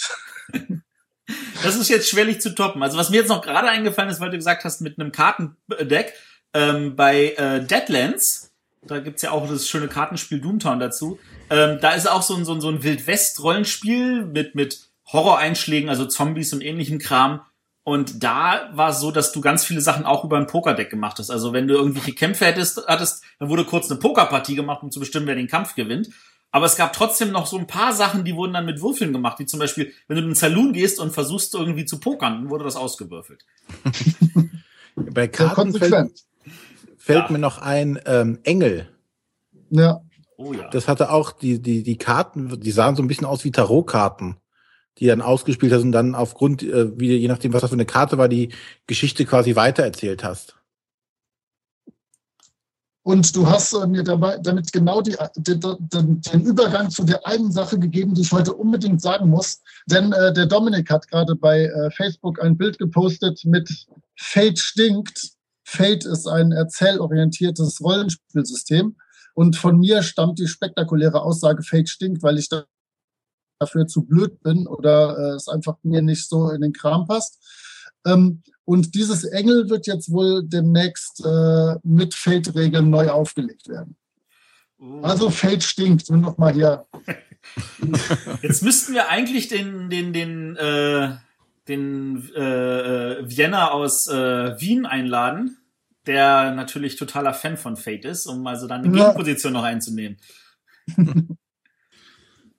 Aber ähm, es gibt ja auch diese Geschichte, dass man sich verkleidet und äh, ich möchte jetzt auf Labs nochmal irgendwie zu kommen. Wie wird denn sowas angesehen? Ist das denn die Königsdisziplin von dem Ganzen oder ist das für den normalen Rollenspieler so viel Aufwand oder möchte man dahin? Äh, also ich, ich glaube, das war das, wo die schwarzen Auge und Dungeons Dragons Spieler dann zusammengehalten haben und gesagt haben, I-LARP. Ja, also da, genau. Entweder sieht man es als Königsklasse oder äh, man denkt halt, äh, aber ich will doch nur meinen Tisch sitzen und spielen. Ich will doch gar nicht im Wald rumkriechen und äh, mit Glöckchen an den Füßen Witze erzählen. Ähm, also nein, äh, ich, das ist schon eine tolle Sache. Ein spektakuläres Hobby, wo man toll viel Arbeit reinstecken kann, wo man auch ganz viel Spaß mit haben kann. Aber meins ist es einfach nicht. Aber ich erkenne das als großartige Sache an.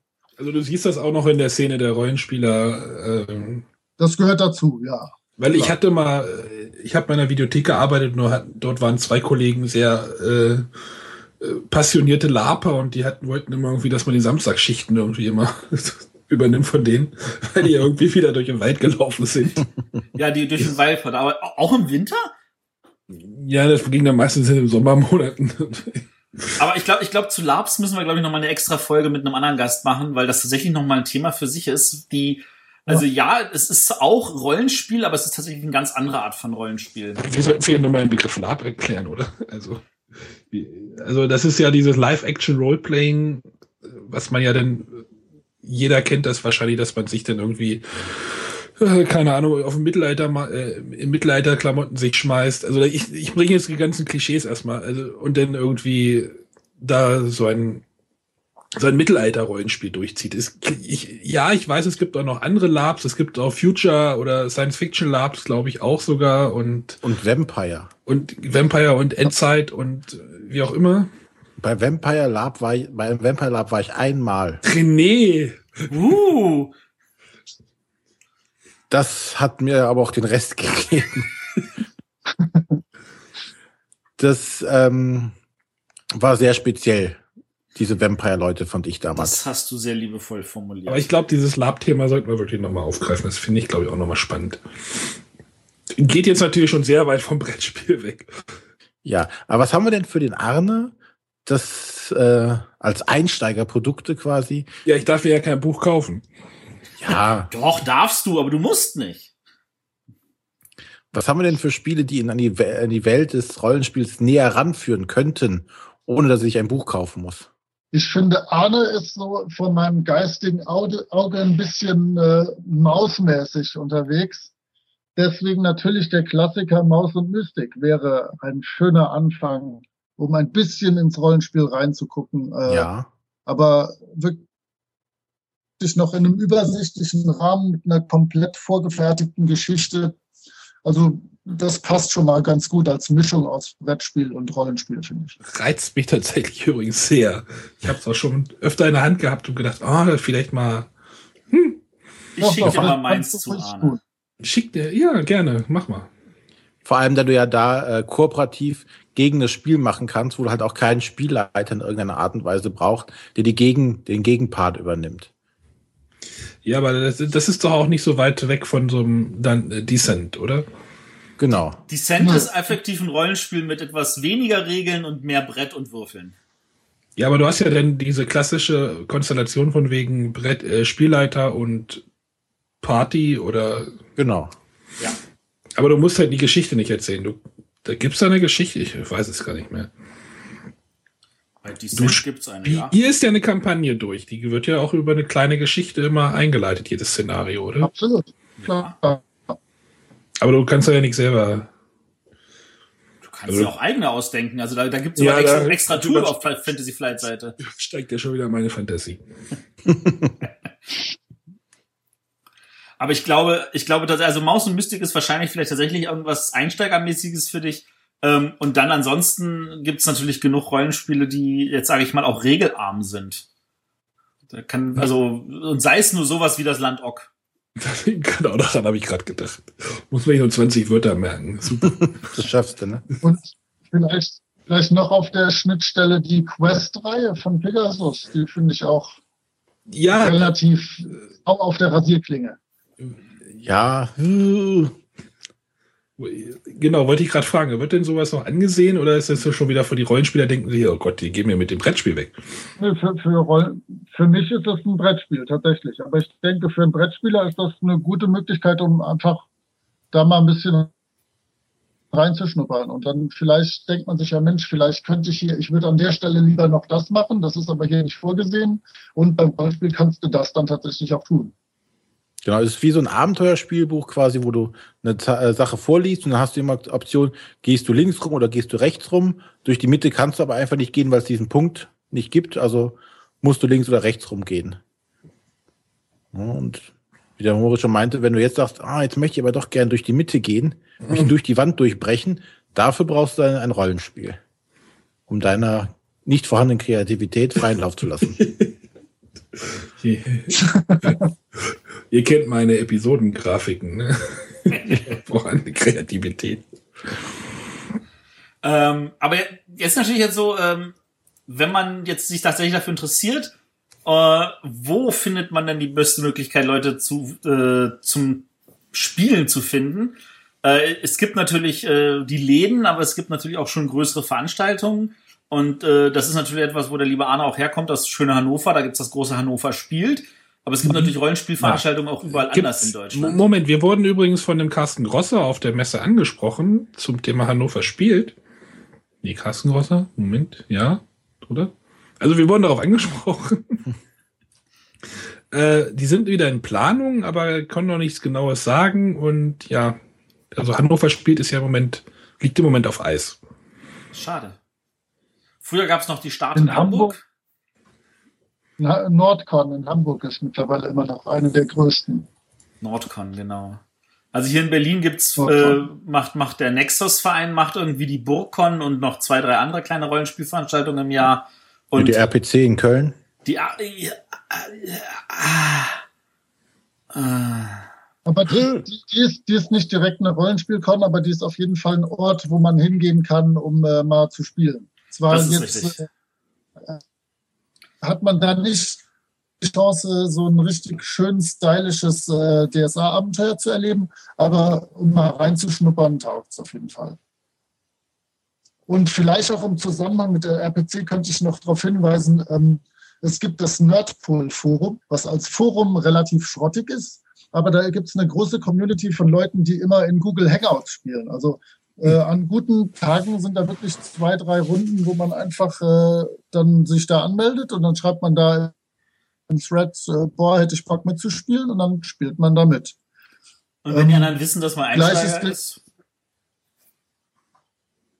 Das ist wurscht. Also wirklich, da habe ich bisher noch nie irgendwie richtig schlechte Erfahrungen gemacht. Ich habe eine sehr spezielle Ansicht von Rollenspiel, deswegen äh, kriege ich bei vielen von denen, wie die da spielen, arge Kopfschmerzen. Aber ich denke einfach, um als Einsteiger mal sich selbst von zu Hause, vom Wohnzimmer aus oder vom, vom Büro aus mal das anzugucken und mal einfach ein bisschen reinzuschnuppern und zu spielen, ist Nerdpool und Nerdwana. Können wir bestimmt auch verlinken.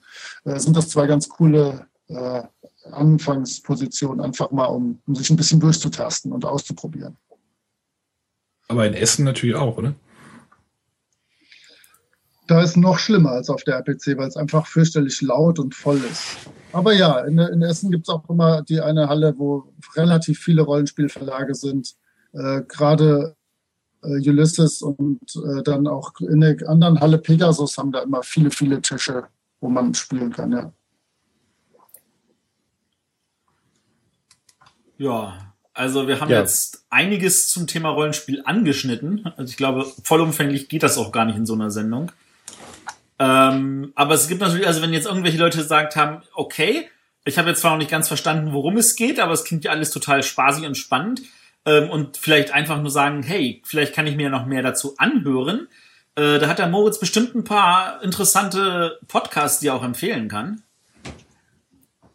Äh, definitiv. Das Problem ist, ich höre tatsächlich alle deutschen Rollenspiel-Podcasts. Das sind nicht schrecklich viele, aber die höre ich alle und weiß jetzt kaum, womit ich da beginnen soll. Es ähm, gibt immerhin der Rollenspiel-Podcast als Brettspiel-Podcast. Ja, okay, absolut, das stimmt. Ähm, also ich denke, anhören muss man sich den Dorpcast. Das sind äh, Thomas und Michael, beide kommen aus dem Fandom und beide sind aber schon seit langen Jahren in größeren Verlägen auch unterwegs und äh, schreiben, organisieren und layouten und lektorieren für deutsche Verlage. Ähm, die reden also wirklich fundiert. Die haben gute Themen, die erscheinen äh, alle zwei Wochen, schön immer sonntags und man kann ihnen immer gut zuhören, weil das, der, der Cast auch immer die gleiche Struktur hat. Also macht Spaß. Ähm, sehr neu, jetzt erst seit einigen Wochen, ist der SK-Podcast. Da ist der Martin mit ein paar Jungs und ein bis zwei Mädels.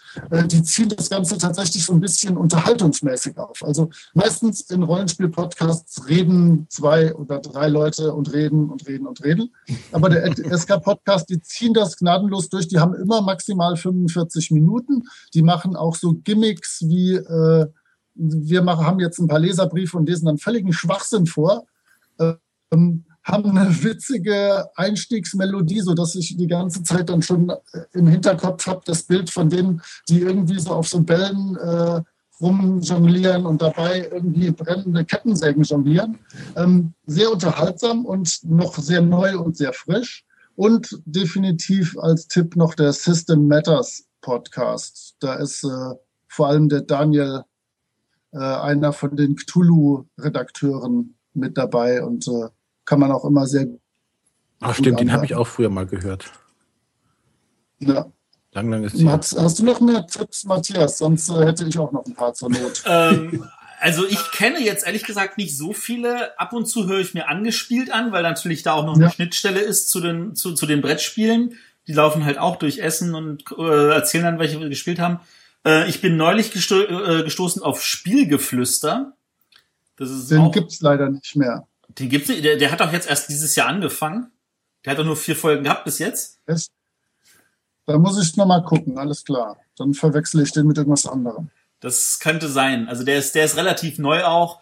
Ähm, der hat auch so das Gefühl, der habe ich das Gefühl, so der möchte auch so ein bisschen so anleiten und neu für Neulinge irgendwie äh, ansprechend okay. sein.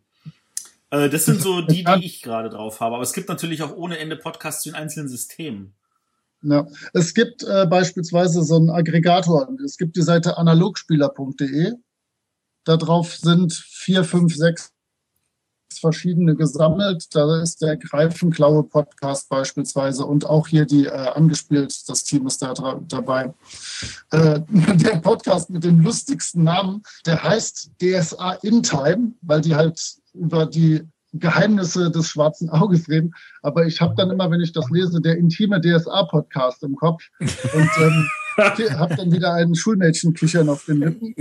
Ähm, die haben immer so eine bis anderthalb Stunden zu einem nur schwarze Auge-Thema und breiten das dann episch aus. Das ist dann fest. Genau, Ulysses beispielsweise, der Verlag, der äh, das Schwarze Auge und Pathfinder und so macht, die haben mittlerweile ihren eigenen Podcast seit vier Folgen, äh, kann man auch gut anhören. Ähm, ja, also aber wenn man analogspieler.de sich mal anguckt, ist man schon relativ gut bedient. Also das, das, ist ja, das ist ja schon faszinierend, dass es irgendwie so, keine Ahnung, zwei Hände voll Podcasts, die du jetzt irgendwie ohne Probleme aufzählen kannst und das nur im deutschsprachigen Bereich. Ja, aber das ist auch wirklich ja. so, Rollenspieler sind tatsächlich Leute, die reden. Das hatten wir ja schon vorhin so festgestellt. Es gibt, unabhängig davon, dass es natürlich Leute gibt, die lieber würfeln wollen, äh, du lebst davon, dass du miteinander redest. Und da, das bietet sich so an für, für einen Podcast, dass das eigentlich eine, ein logischer Schritt ist, dass es da so viele gibt.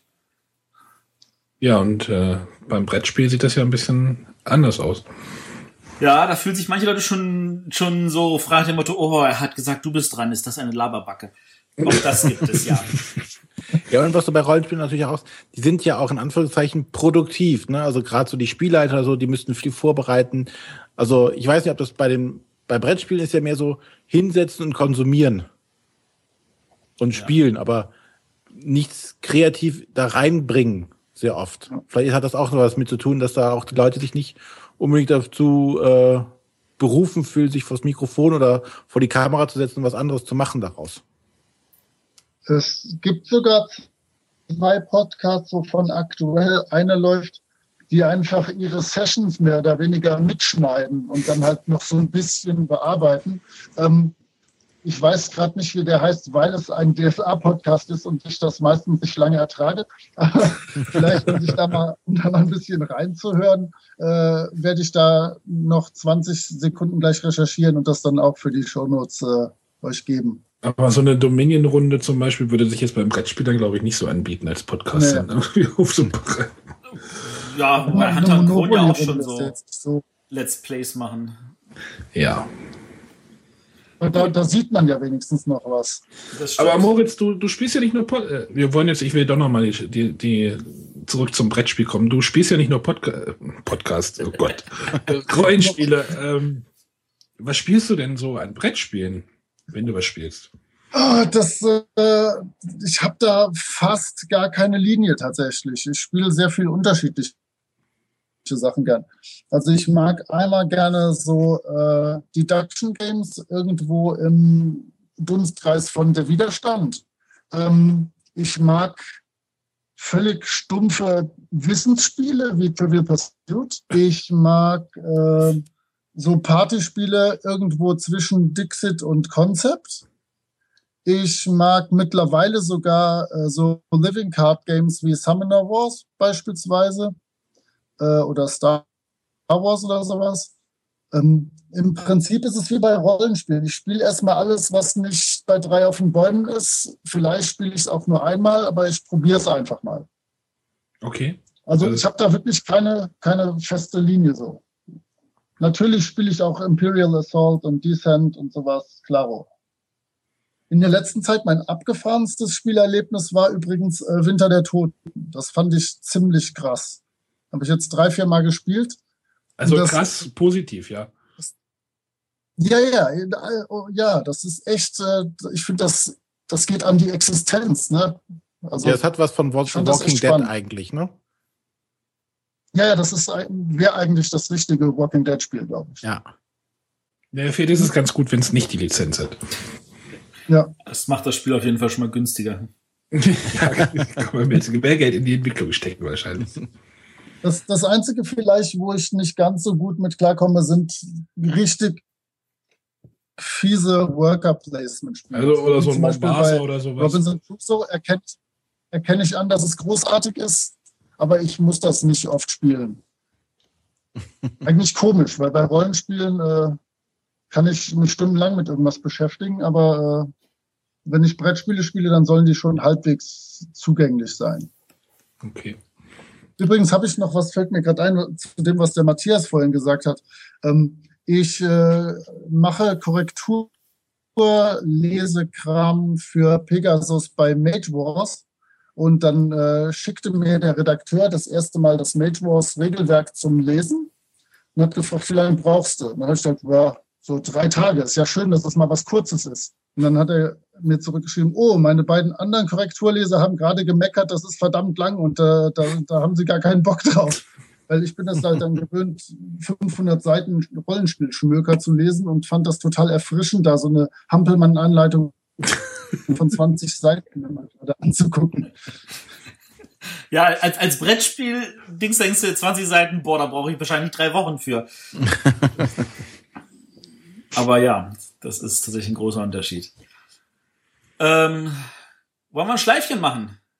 Ja, oder hat noch jemand irgendwas, was er jetzt unbedingt noch unterbringen muss zu dem Thema? Ich glaube, das könnte ich, aber dann, dann wird die, Stu die Folge wahrscheinlich doppelt so lang. Ja, ja was ganz Wichtiges, nicht, dass du reden kannst, das wissen wir. Das ich finde auch, der Arne hat wieder viel zu viel geredet. Ich guck gerade in unserem Tool hier die, die Ausschlagbalken, wer wann geredet hat. Da, da führt Moritz. Oh. Äh, verdammte Rollenspieler. Ja, wie gesagt, für mich ist das immer noch so eine so ein Mysterium, diese Rollenspielgeschichte. Und ich weiß nicht, ob ich da jemals einen Zugang zu finden werde. Und ich glaube auch einfach dass nichts, das ist für mich, also ich glaube, das, ich weiß nicht, wie gesagt, ich habe da dieses, dieses Problem. Gott. Erzählt er sich aber auch hier. Nein, ja. ja, muss ja auch nicht sein, dass es jetzt, also. Sissi. Er versucht sich rauszuwieseln. Das ist es, was den Mensch vom Tier unterscheidet. Naja, abgesehen vom Wiesel vielleicht. Vielleicht spiele ich auch die ganze Zeit nur eine Rolle. Hoho. Ja. ja, lasst uns das Schleifchen machen. Arne fängt an mit Witzen. Ich packe jetzt gleich mal Madeira hier aus und dann wird noch eine Runde.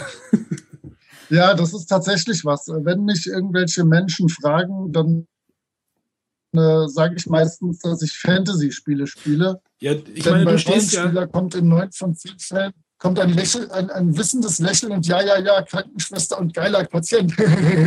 ähm, deswegen, also ich spiele meistens eher Fantasy-Spiele. Ja, ich glaube, als Rollenspieler musst du dich doch wahrscheinlich noch mehr rechtfertigen, als wenn du sagst, du bist nur Brettspieler. Absolut, absolut. Also da, da wirst wenn du sagst, du bist Rollenspieler, wirst du doch gleich, also entweder in diese Ecke gestellt oder in diese absolute Geek-Ecke.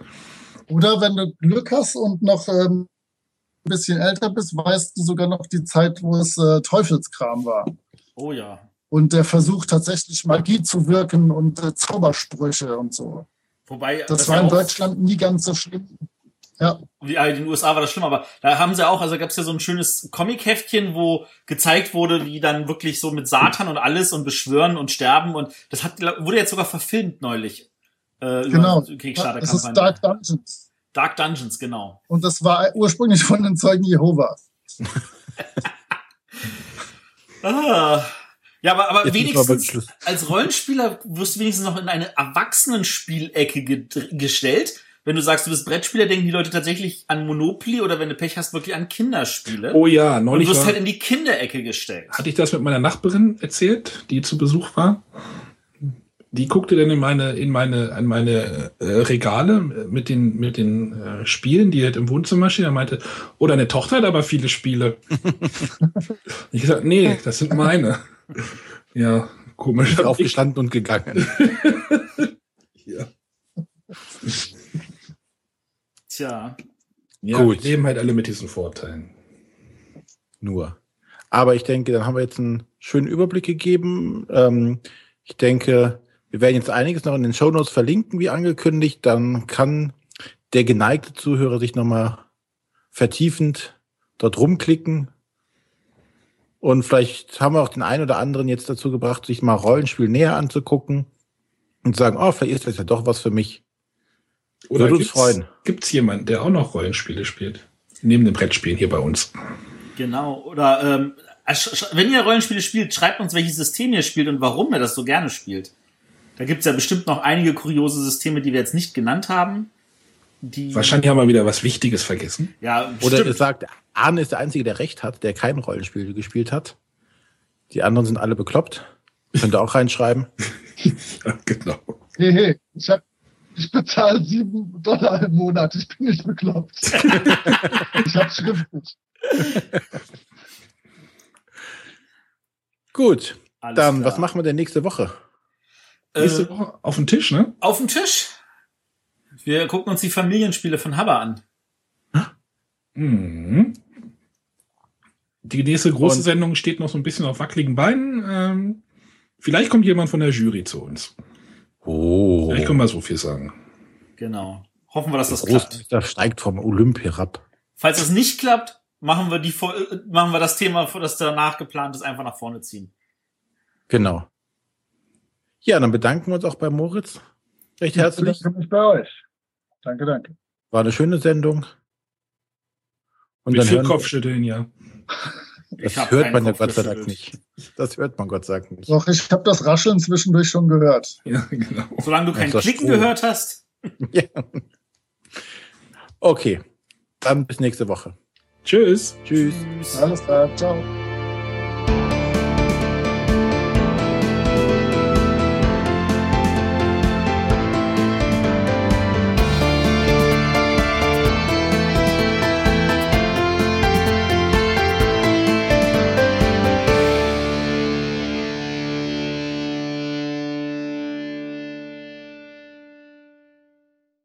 Müssen aufpassen, dass wir keinen Klicken diesmal haben. Ja, es liegt nicht an mir. Also kein Klickenabend hier. ah, ja, okay.